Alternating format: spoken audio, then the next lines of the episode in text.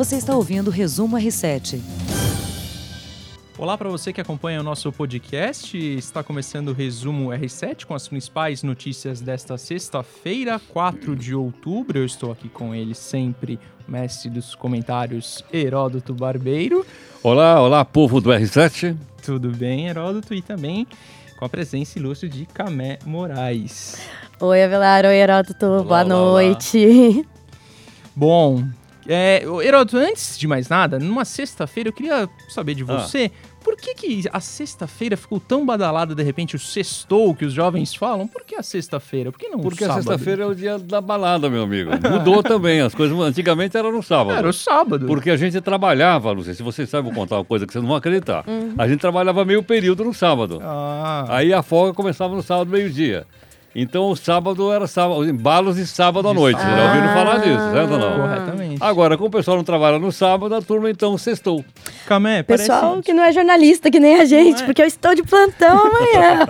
Sexta-feira parece que é dia do brinquedo no trabalho, né? Igual da criança na escola, que é dia do brinquedo, que Ai. pode mais coisas. O Heródoto vem sem gravata. Eu... Ah, muito bem. Gente, vamos parar de enrolação e vamos começar com o nosso primeiro assunto. Eu queria falar com vocês sobre a liberação do FGTS, que puxou me o melhor resultado da poupança em 25 anos. É, os depósitos na caderneta superaram os saques em 8,7 milhões.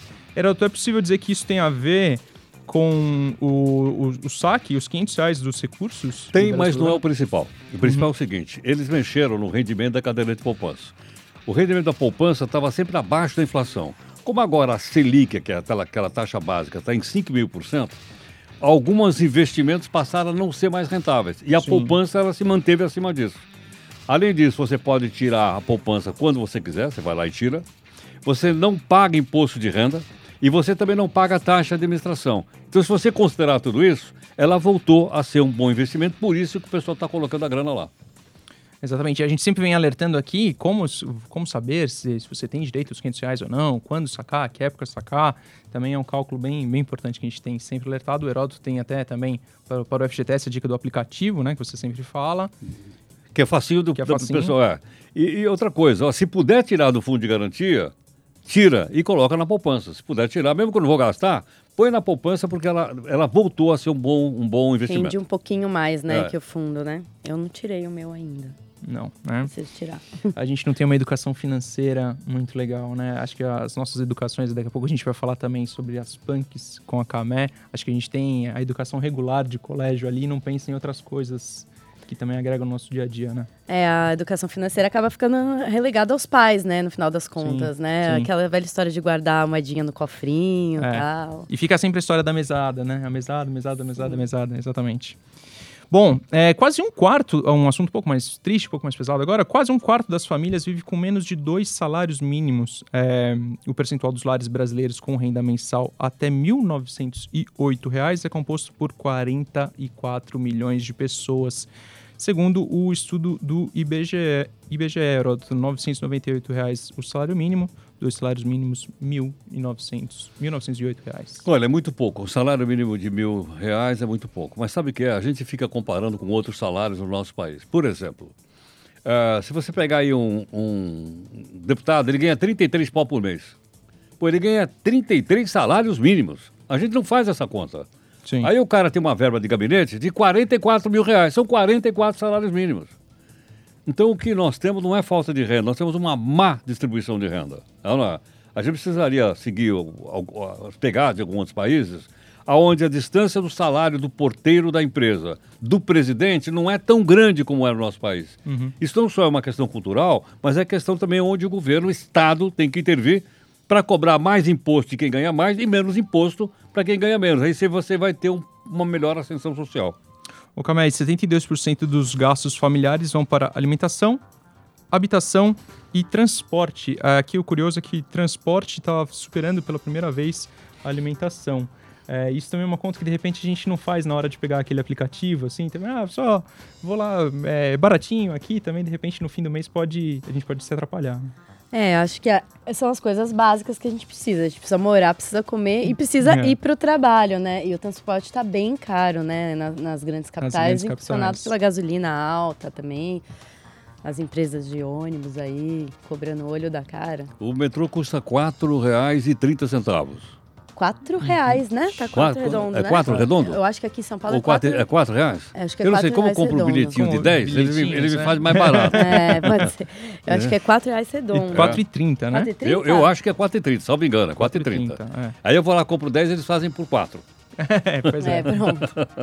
Mas é caro, né, gente? Às vezes vale mais a pena se você tá em duas pessoas, pegar um transporte por aplicativo, É dependendo da Sim. distância. Sabe que da minha casa aqui dá R$ 7,50 no aplicativo. Eu gasto de metrô, eu venho de metrô, hoje eu vim de metrô. Eu gasto 4,30.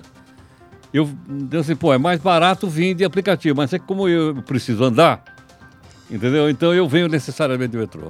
Pra dar uma caminhadinha. Você sabia que eu já dividi um táxi com o Heródoto Barbeiro? Não, quando eu era estagiário aqui, aí eu tava Ah, é? começando a dividir um táxi pra casa com o Heródoto. Eu nu- nunca te falei isso, exato. É verdade. Ele te convidou? É. Vem aqui que eu te dou uma carona. Uma carona, uma carona de táxi, exatamente. Vamos rachar a conta. Rachar, a co- rachar uma conta.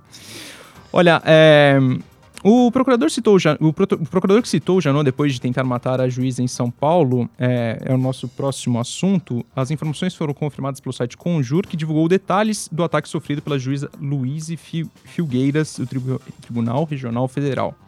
Pouco depois de ser imobilizado, na última quinta-feira, o procurador da Fazenda Nacional, Matheus Carneiro Assunção, afirmou que deveria ter entrado armado no tribunal para. Essa é a frase mais preocupante, na minha opinião. Para fazer o que Janot deixou de fazer, Heródoto. Que assunto horroroso, né? Vem cá, É. Bé, conta aí, a pessoa tem que passar por uma avaliação, né? É, então, é, é, um pouco antes aqui do podcast começar, a gente estava conversando, eu e Heródoto, é, não é possível que essas pessoas que decidem, mesmo sendo um procurador da Fazenda, que não lida diretamente com ações penais, né?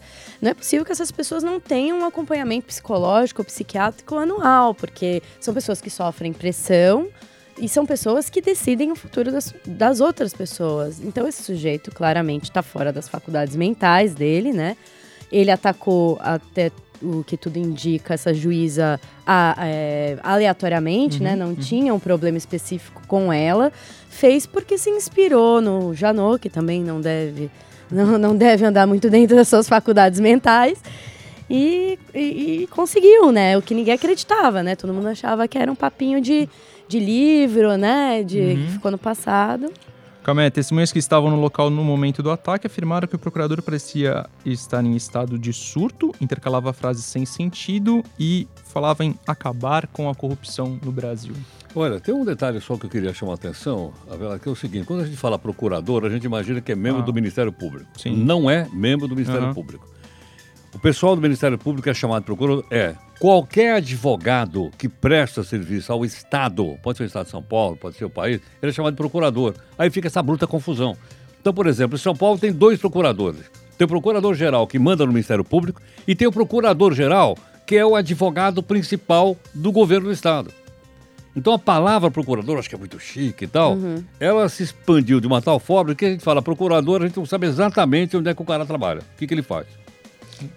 É, acho que o procurador é mais para definir a faixa salarial, né? Diferencia o procurador do promotor, talvez. né? Também. É, é, é, exatamente. Mas quando o cara entra no Ministério Público Federal, já entra como procurador. Gente, eu vou avançar no nosso assunto aqui, mas eu queria saber de vocês. Vamos para. A NASA diz que está perto de anunciar a existência de vida em Marte. Eu queria saber de vocês se vocês sonharam. Em Marte? Em Marte, exatamente. Não Ainda bem estamos que é sozinhos. pertinho. se vocês sonharam em ser astronautas, você sonhou, Camé? Não. Imaginava? Não, eu tenho o maior medo. Eu fico, pensando dessas viagens para Marte, se eu iria, se me oferecesse. Eu, não, eu gosto da Tô Terra. muito bem aqui. É, não é, não é o melhor dos lugares, né? Tá meio difícil, mas tô preferindo ficar por aqui. O pequeno Heródoto sonhou em ser astronauta? Oh, não, nu- nunca sei, eu sei, bombeiro, eu queria ser bombeiro. Quando era criança, eu queria ser bombeiro. Mas aí, agora só uma questão em relação à à vida em Marte. É, sempre foi uma discussão muito grande, né? É, os OVNIs, não sei o quê e tal, e ficção científica, etc. Eu sempre fui cético, achando que não havia vida fora do planeta Terra. Depois que eu li o livro do Stephen Hawking, tem em português, se chama Uma Breve História do Tempo, e esse cara disse que tem vida fora, Tem vida. eu passei a aceitar a tese do cara. Entendeu? É o Não? que virou filme, né? Hã? É o que virou filme também. Acho né? que virou filme, Sim, virou filme. Uma breve história. ao assim, Oscar, vale a pena ler, uma Foi- coisa bacanérrima, interessantíssima. E aquilo lá mexe com a cabeça da gente. Então eu falei, caramba, se esse cara tá dizendo que. Se é- até ele tá até ele dizendo. eu vou fazer assim, eu vou aceitar, vou né? aceitar, vou aceitar. Corretamente. É, o pequeno André Avelar sonhou em ser jogador de basquete, não de futebol. e tinha, um- tinha uma leve que- quedinha, assim, por, por astronauta. Por, por- por Olha. em ser Ah, astronauta, legal. todo aquele capacete, aquela coisa muito legal. Assim, Às vezes aquilo, aquilo me encantava sonha- um pouquinho. É, Às vezes você sonha em ser astronauta, cai lá no Ministério da Ciência e Tecnologia, É hein? verdade, é verdade. Vai, vai vendo. É verdade. Ó, pra terminar com essa parte da galhofa aqui, o cientista-chefe da Agência Espacial Norte-Americana relatou que a descoberta deve ocorrer nos próximos dois anos, mas que não estamos prontos, não estamos mesmo prontos para saber que há, há vida em Marte. Só para deixar o pessoal mais aterrorizado, esse cara que eu citei, que é o cientista famoso do Hawkins, diz o seguinte: os seres humanos, a civilização do nosso planeta, tem que se preparar para esse contato.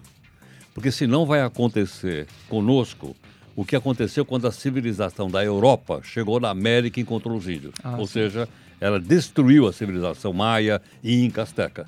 Esse cara falou isso. Aí eu até fiquei pensando, caramba, né, como é que a gente pode se preparar para um fenômeno desse? Enfim. Acho que o choque é tão, tão maior, né? É, eu acho que o problema é que as pessoas vão tentar tirar dinheiro em cima disso, né? Sempre o problema é, é- é menos do contato e mais do o que, que eu posso fazer com esse poder, né? Sobre o- uma possível vida fora. Mas deve ser uma vida, é, como se diz, rudimentar, tipo De bactéria, bactérias, né? de micro-organismos, Provavelmente, que sim. provavelmente. É, exato. Ni- Ninguém vai chegar aqui trocando espelhinhos com a gente, né? É. Não sei, mas se eles vieram com os espelhinhos, até eu aceito. Aceito. Se for um espelhinho diferente, É, assim, tridimensional, né? é. Você entra no espelho, sai lá Isso, em é. Plutão. Ou ele melhora a gente, cada vez que eu olhar pro espelho eu fico mais bonito, eu vou querer isso aí. Heródoto, precisamos falar do seu Corinthians. É, o Corinthians espera reduzir juros da Caixa e manter prazo de pagamento. A intenção é assinar o contrato com juros mais baixos, nos moldes do que estava verbalizado entre André Sanches e a gestão anterior do banco. É, uma primeira reunião entre o Corinthians e a Caixa contou com a presença dos responsáveis financeiros de cada instituição e foi aí um passo para tentar buscar um acordo para o Itaquerão. Olha, é uma bola dividida ainda essa, hein, Heródoto? Tem, tem muito pano para manga, tem Não, muito é um jogo pela É um frente. negócio chateado, porque diz que o Itaquerão, em vez de ser chamado Arena Corinthians, vai Uhum. se chamar Arena Serasa. Ah, que sacanagem. A Camé revela seu time, Camé? Eu sou corintiana e revelo que o meu pai trabalhou nas obras do Itaquerão. Uau! Ele foi um foi engenheiro na primeira fase de construção do Itaquerão, então eu acompanhei de perto, viu? Fui do Itaquerão, tirei foto lá no canteiro de obra com, com capacete, Olha, conheço bem aquilo lá. Ah, que legal. Eu preferi o Parque São Jorge. O Parque São Jorge, mais Ah, o Pacaembu? É, mais do que o Pacaembu. Bom, o Pacaembu também. Quando eu era menino, eu fui muitos jogos do Corinthians do Pacaembu. Uhum. Mas eu preferi o Parque São Jorge, também chamado de Fazendinha. Fazendinha. Aqui é. fica, o pessoal que não sabe, fica aqui pertinho da marginal do Tietê e tal, e coisa, tudo mais. E o endereço é, é Rua São Jorge 666. Meia, meia, Ah, meia. nossa. Há quem diga, daí vem a piadinha com os corintianos, que é o marginal sem número também. Por isso que vem. vem- tem uma pequena malícia nisso aí, né? Terrível. também. Ó, o contrato inicial feito via BNDES previa juros em torno de 9%, com aumento para 12% em caso de inadimplência. O presidente André Sanches costuma reclamar em suas entrevistas de que o clube paga as maiores taxas se comparado com outras arenas erguidas por aí eh, na Copa de 2014. Ô, Você acha que tem um pouquinho disso também? Meu, tem um detalhe o seguinte, esse dinheiro veio da Caixa. Uhum. Se ele veio da Caixa, ele veio do povo brasileiro. Sim. Então não é justo que as, nós, agora estamos falando enquanto cidadão, como contribuinte, a gente dê dinheiro para um time, de futebol. Esses caras ganham milhão, milhões, tem dinheiro para tudo. E por que não paga as contas? Por que, que não paga imposto? Por que, que clube não paga imposto? Me fala. Nós estamos tentando aqui, e não, não avança, o chamado clube empresa, Clube como tem na Europa, é ou não é? Exatamente. Entendeu? Agora, por quê? Porque vai acabar a mamata. E, e o futebol está intimamente ligado com os cartolas da política também. É, eu, eu acho que também tem uma, uma maldade aí nessa questão do, do, do Itaquerão, que ele não cumpriu um, um propósito que era importante, que era destinado a ele, que era de revitalizar a região de Itaquera, que é um bairro da Zona Leste de São Paulo, que tem, tem problemas estruturais e tal. Era para ter sido uma obra que considerasse todos os arredores do, de- do Itaquerão. Você, você e sabe tá que eu lá. contorno político isso, É. infelizmente. Sim, Olha lá. sim. Me, me- diz uma coisa, você conhece esporte. Quantos, quantos estádios tem em Milão? Tem um estádio. Um. É, o San Siro, estádio. né? Não é isso ou não? Aliás, ele chama É. San Siro um dia, Giuseppe Meazza no No, E no é, outro? Quando joga a Inter... o mesmo estádio. joga- Agora, quantos estádios tem na cidade de São Paulo? É, Se a gente Conta. contar quatro, quatro com Canindé... Quatro, Canindé, quatro é, estádios. Quatro estádios. Pra que, que a gente precisa de nacional. tanto estádio numa única cidade? Me fala. Por, por que razão? Sabe que esse é um dos meus sonhos pro futebol, assim, é ver torcidas juntas no estádio, no mesmo estádio, dividindo o estádio. Em Milão eles estão falando de construir arenas novas também, derrubar o San Siro, o Giuseppe Meazza lá. Mas esse é o meu sonho de ver, ver torcidas juntas de novo, sabe? Acho que é uma coisa... É meu- é o meu sonho pro futebol, Bom, realmente. você não viveu isso. Eu vivi no Pacaembu. As torcidas É. ficavam juntas. A gente ia lá, eu pegava geral. Já ouviram falar em geral? Sim, sim. Eu pegava geral, ia lá no geral, era tudo misturado e não tinha nada, não tinha problema nenhum. Ia de arquibancada pra sentir mais emoção, emoção. né? não, aí era mais caro. Eu não tinha grana pra ir. Eu tinha grana pra ir só na geral. Ó, vamos falar semana que vem, a gente pode falar também sobre o Pacaembu, porque o Pacaembu tem um projeto aqui em São Paulo, um estádio muito importante aqui de São Paulo. É, antes da gente entrar no seu tema de, de punks, Camé, a gente pode falar do Pacaembu, porque o Pacaembu tem, tem, tem assuntos muito bons pra gente entender lá, é, entender o que tá, tá acontecendo, tem até a demolição do tobogã, poxa, imagina, não... Eu apoio. simples. Eu Você apoio, apoia? eu apoio totalmente. É. Aquilo não era assim, pô. Uhum, Ali tinha uma, aquilo Volta tinha uma, concha tinha uma acústica, concha, concha acústica. Foi o Maluf que fez aquilo lá. uhum. Maluf faz. Maluf Maluf que faz. fez. É, é, Maluf é que fez. É verdade que eu peguei uma graninha. tema da coluna de hoje é por- porque é primavera, estamos na primavera, essa estação do ano tão bonita. Vamos falar de flores comestíveis. Legal, Por que não comer flores, né? A gente tem uma centena, ou talvez. é, Uma centena não, centenas ou talvez milhares de flores que a gente pode consumir cruas ou cozidas, em forma de geleia, sobremesas. E aí eu queria trazer, aproveitando a primavera, aproveitando que está na época das flores, trazer alguns exemplos de algumas flores que a gente pode colocar no nosso prato, que não são aquelas flores que a gente conhece sempre, que é alcachofra, couve-flor, brócolis, isso são tudo flores, né? Mas tem as flores que são punks também, que não são tão convencionais e que a gente pode comer. Eu queria, eu, eu tenho uma dúvida assim de leigo completamente. É, elas de repente estão né, em jardins, em praças e a gente não identifica aquilo como uma planta comestível? Ou elas é, são mais específicas de algumas regiões? Não, elas, elas estão em todos os lugares. Elas estão na Mata Atlântica, nos jardins, nas praças. Elas crescem espontaneamente, né? As punks, elas crescem espontaneamente. Mas a gente tem que tomar um cuidado que a gente não, não deve colher essas plantas em locais públicos. Por exemplo, Ó. praças, porque você tem um problema dos cachorros fazerem xixi, gatos e tal. Então pode ter uma contaminação. Então a gente só deve é, consumir essas punks quando a gente sabe que elas foram cultivadas ou que elas cresceram em lugares, é, digamos assim, não urbanos que tenham esse problema de contaminação de poluição ou com a urina dos animais, né? Claro.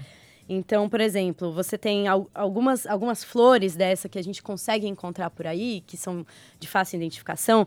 A flor da capuchinha, que é bem comum, mas ela já é vendida nos mercados, nas feiras. Então, é uma flor laranjinha, bem bonitinha, e o brotinho dela parece uma, uma alcaparra. E você pode fazer alca- como se fosse uma alcaparra com ela. Uma conserva, ela fica com gosto de alcaparra. é bem legal. alcaparra. Interessante. Bom, bom. E a capuchinha é usada em salada. Então você tá com aquela saladona verde, você joga as flores laranja em cima, fica lindo. Você tem também o amor perfeito, o viola, que é uma, uma, uma florzinha bem ornamental, que a gente está até acostumado a comprar para decorar a nossa casa, mas ela é uma flor comestível. E dá para fazer geleia, dá para cristalizar e decorar sobremesa, dá para comer salteada. Tem também a camélia japônica, que é uma flor rosa bem bonita e dá para comer refogada, misturada no omelete, até fazer geleia também. E até a samambaia. A samambaia não tem flor, mas tem aquele espigãozinho que é tipo um broto, que você faz que nem aspargo. Salteado na Salteadinho. panela e fica uma delícia. Então, essas plantas todas a gente pode usar ah, agora nessa época de primavera, comer como ah, essas flores, mas a gente só tem que tomar cuidado de onde a gente compra. Não é porque. Não, elas estão na floricultura, por exemplo, mas não deve comer. As pessoas não devem comer a planta que está na floricultura. Entendi. Porque Tá. o cultivo é feito com agrotóxico. não é feito para consumo, é feito para decoração. Então, vocês devem buscar uns lugares onde essas flores são vendidas para consumo culinário mesmo.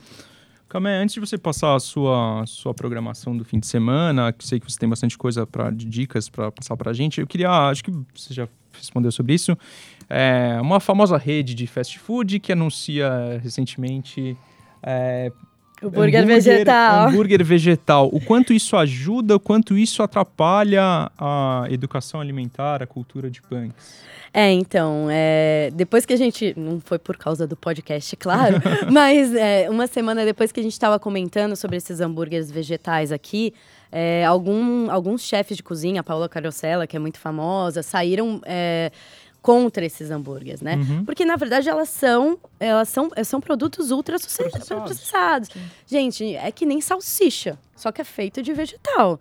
Então tem corante, tem acidulante, tem espessante, tem todos os antes e sódio em quantidades elevadíssimas que fazem mal pra gente. Então é, é oportunista. Eu acho oportunista. Eu acho que não. Se você quer fazer um hambúrguer vegetal, faça um hambúrguer de lentilha, de uma maneira mais caseira, de grão de bico. É, essas que já vêm pronto, ultraprocessados, eu acho que não ajudam em nada. É meio falacioso, Legal. né? Muito bom. O que, É, que você tem legal. de pa- pra passar de dica pra gente? A gente tá perto do encerramento do nosso programa. O que você tem Então vamos agenda? Tem uma dica para os mineiros hoje. Tem o Festival Fartura Brasil, que vai tratar de consumo sustentável e comidas regionais lá em BH. Tem palestra, degustação. É de graça e vai até o dia 6. Então esse Fartura é um festival bem famoso, tem no Brasil inteiro, então esse final de semana está em BH. E aqui em São Paulo, para quem está em São Paulo, tem o Festival da Terra ao Prato, na Praça de Eventos Externa do Shopping Center Norte, nos dias 5 e 6, das 9 da manhã às 7 da noite. Então vai ter bastante palestra sobre punk, eles vão explicar os usos das punks, vai ter degustação, vários chefes de cozinha explicando como eles usam essas plantas, as nossas flores na primavera nos pratos. Então dá para levar a criançada, é bem legal e é- é de graça. A gente tem muita gente que reclama que São Paulo tudo é caro em São Paulo, tudo é caro em BH. Não, a gente tem aí dois eventos de graça que você pode aprender, comer, se divertir, se informar e levar coisa legal para sua casa, Que bom. né? Sem dúvida. Heródoto, depois do jornal dá pra assistir o Coringa ainda, hein? Eu vou pelo Estreia menos pegar Coringa. uma parte do jogo, né?